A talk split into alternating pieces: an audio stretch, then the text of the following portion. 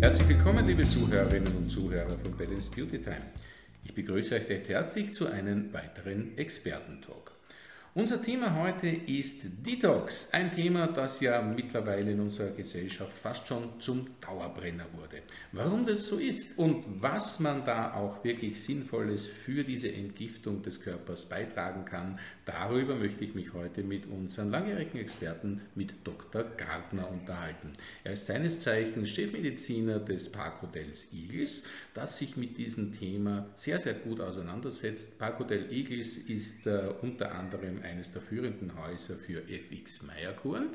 Und äh, ja, ich bin schon sehr gespannt, was uns Dr. Gartner zu diesem Thema erzählen und erklären wird. Und ich sage herzlich willkommen, Herr Dr. Gartner. Hallo, schönen Tag, freut mich. Dankeschön, dass wir uns wieder unterhalten können, Herr Dr. Gartner, bei Ihnen in diesem wunderschönen Parkhotel, wo man ja mehr oder weniger ähm, sehr runterkommen kann, wo man mehr oder weniger sich gut entgiften kann, aber eigentlich überhaupt nicht so den Eindruck einer Kur oder eines Kuraufenthaltes hat, sondern das geht eigentlich alles so äh, fast, würde ich jetzt einmal sagen, sehr, sehr entspannt vonstatten. Aber dennoch ist es so, dass man Detox hier im Hause betreibt. Herr Dr. Gartner, was verstehen denn die Mediziner eigentlich unter Detox? Vielleicht müsste man, um Detox zu erklären, mal das Gegenteil auch ansprechen. Nicht, nicht die Entgiftung, sondern die Übergiftung und sich mal anschauen, wie das bei uns in unserem Körper so funktioniert. Wir verfügen über ein sehr gut funktionierendes äh, Müllabfuhrsystem. Man kann sich das vielleicht vorstellen wie in einem Haus, das äh, mehrere Bereiche hat, eine Küche, einen Wohn-, und Schlafbereich, äh, ein Kellergeschoss, in dem Räume sind, die man auf den ersten Blick nicht sieht, wie zum Beispiel eine Werkstatt, ein Heizraum und so weiter. Also so ungefähr muss man sich den menschlichen Körper bildlich vorstellen. Und da wird natürlich in all diesen Bereichen jeden Tag mehr oder weniger Müll produziert. Und dann stellt man diese Müllsäcke irgendwann einen Tag in der Woche hinaus auf die Straße und dann kommt meinetwegen am Montag in der Früh die Müllabfuhr und nimmt die Säcke mit. Genauso funktioniert das idealerweise. Was wir aber nicht wissen ist, oder bisher nicht gewusst haben, ist, dass die Kapazität dieser Müllabfuhr beschränkt ist. Die kann Hausnummer fünf Säcke mitnehmen. Wenn wir aber nun so leben in unserem Haus, dass wir einen zusätzlichen Müllsack produzieren, dann kommt die Müllabfuhr, nimmt fünf Säcke mit und der sechste Sack bleibt stehen. So, was tun wir? Was machen wir, wenn wir einen übrigen Müllsack haben? Ja, wo werden wir den hinstellen? Ne? Natürlich nicht ins Wohnzimmer, dass wenn der Besuch kommt, es schön zum Stinken anfängt, und auch nicht ins Schlafzimmer, wo das also auch nicht sehr schmackhaft wäre. Naja, man stellt so einen Müllsack irgend in ein Abstellkammer, in einen Raum, der für den täglichen Betrieb nicht so wichtig ist. Und genau das, genau das macht der Körper auch. Immer dann, wenn wir mehr Müll, mehr Zellmüll produzieren, als unsere körpereigene Müllabfuhr abtransportieren kann. Und dieser Raum, das ist das Bindegewebe. Diese Substanzen, um die es hier geht, werden hauptsächlich wenn sie sauer sind, in Wasser verdünnt und sind dann nicht mehr so aggressiv. Und diese Flüssigkeit wird in die Zellen des Binde- und Fettgewebes eingelagert. Das ist Übergiftung oder früher hat man auch Verschlackung dazu gesagt. Und jetzt ist die Frage, wie kommt das heraus? Und das kann man ganz, ganz vereinfacht sagen, wie das funktioniert. Man muss nur trinken, bis zum Abwinken wirklich extrem viel, deswegen unter ärztlicher Aufsicht. Zweitens, bittere Stoffe einnehmen, damit diese Substanzen über die Gallenflüssigkeit, die Leber und damit über den Darm und dann letztlich auch über die Nieren ausgeschieden werden. So einfach ist das, gar kein Geheimnis. Also was mir jetzt sehr gut gefallen hat, ist diese schöne Bildsprache dazu, also dieser Vergleich, ähm, der hat mir wirklich sehr, sehr gut gefallen. Sehr originell. Ja, wissen Sie, wir haben ja einen Podcast und da sieht man ja nichts, also man muss die Bilder im Kopf entstehen lassen. Definitiv, also das ist gelungen, dieses Kopfkino dementsprechend ins Laufen zu bringen.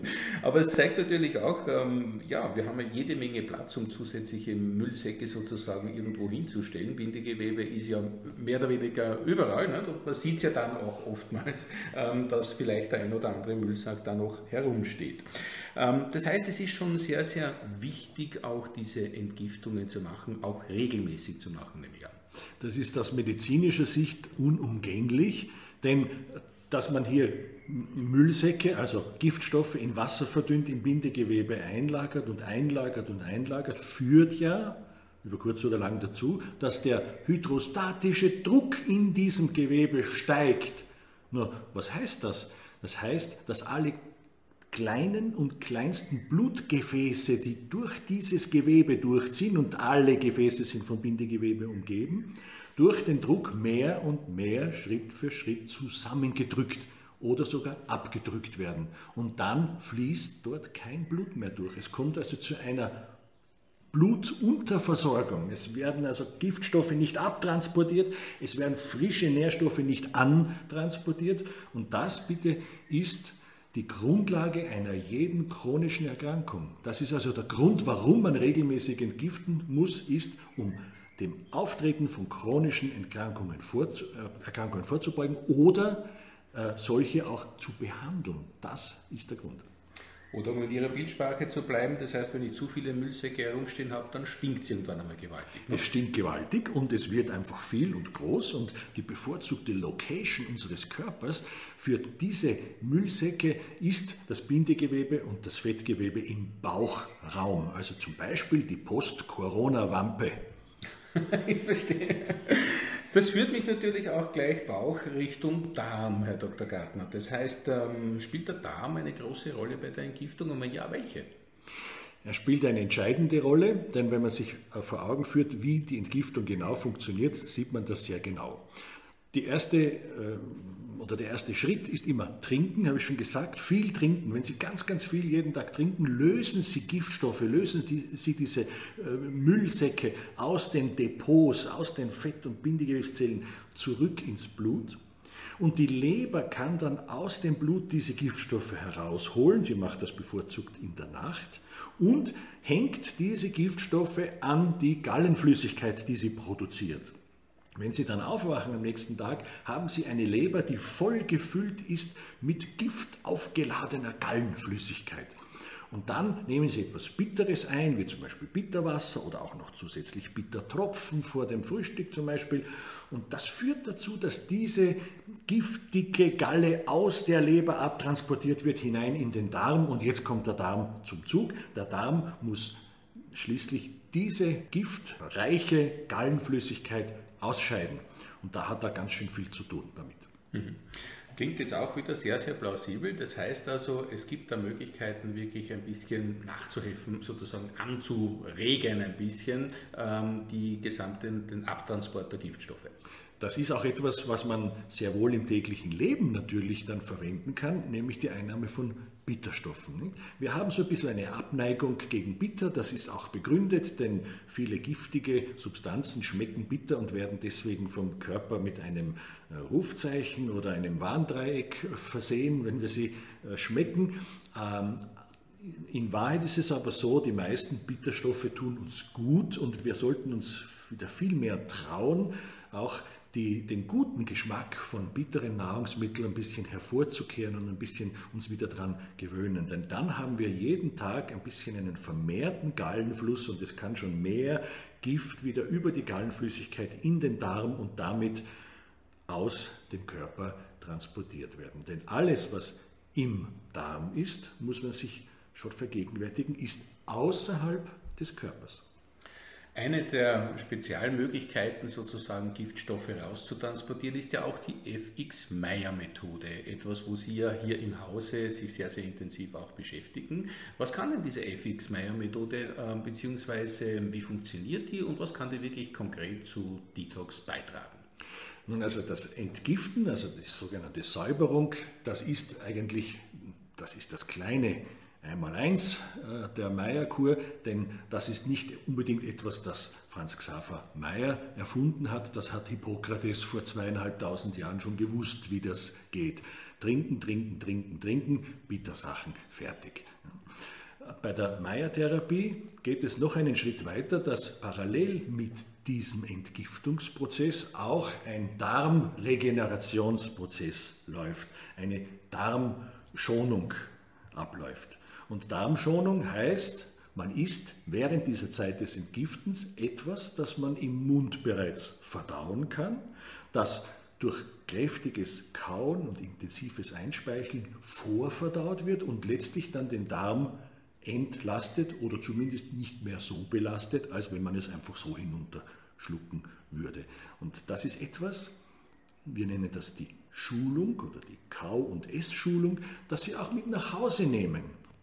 Nach einer Meierkur werden Sie nicht mehr die Nahrung so hinunterschlingen, wie Sie das vielleicht vorher gemacht haben. Sie können das überhaupt nicht mehr, sondern Sie werden jeden Bissen mit äh, Aufmerksamkeit intensiv kauen, vielleicht nicht so intensiv wie in der Kur, denn da wird alles übertrieben, aber sie kauen mehr als vorher und sie verdauen die Nahrung damit im Mund vor, entlasten den Darm und das aber im täglichen Leben und nicht nur während der Kur.